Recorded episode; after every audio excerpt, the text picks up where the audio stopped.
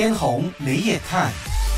上一次我以日本核污水排放的事件呢，做出了一个从媒体角度来看这起事件，但在面子书上的留言呢，却直奔认定我的看法是一个偏颇于日本的立场。我想说，在脸书直播短片下，我可以留言去回复听众们的看法就可以了。可是我觉得这样做的话，我就没有履行到我做天虹眉眼看的这个责任，所以我就综合这一周下来的新闻线，去重新和大家理解啊这四个字“认知偏私”这件事。其实每一个人都有偏私，或者是英文讲 bias 的这件事情的，我们是没有办法去避免的事情，而我们只能够去认知，或者是去理解这些所谓的偏私是什么。为什么会有偏私呢？这是因为我们每一个人呢，都由不同的文化、历史、生活背景而异。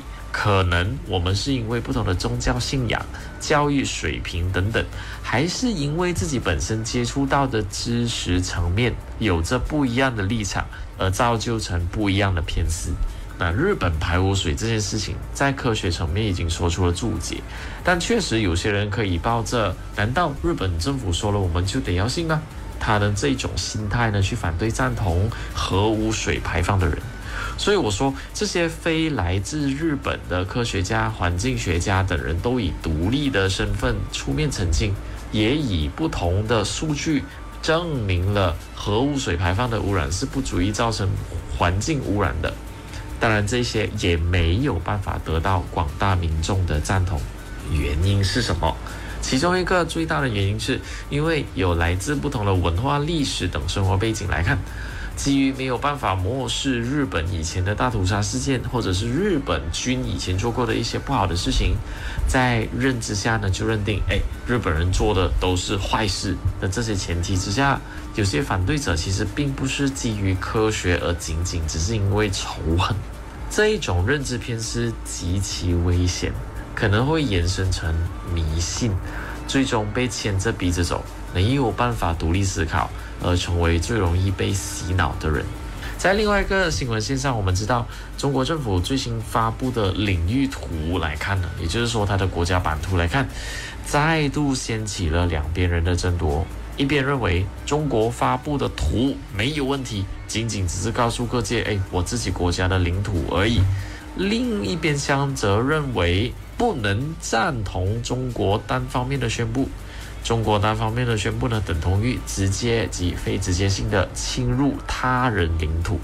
来自不同的文化历史背景的不同社群将会有不同的看法。其一，如果你是一直支持着中国政府举措的人呢，都会认为中国政府所做的并无不妥，都认为中国单方面公布如此的版图仅仅是宣布主权，没有不妥。但另一边厢的则坚决反对中国这样做。原因是因为知识认知上，从民主的角度而言，单方面宣布版图是违反了国际之间的邦交关系。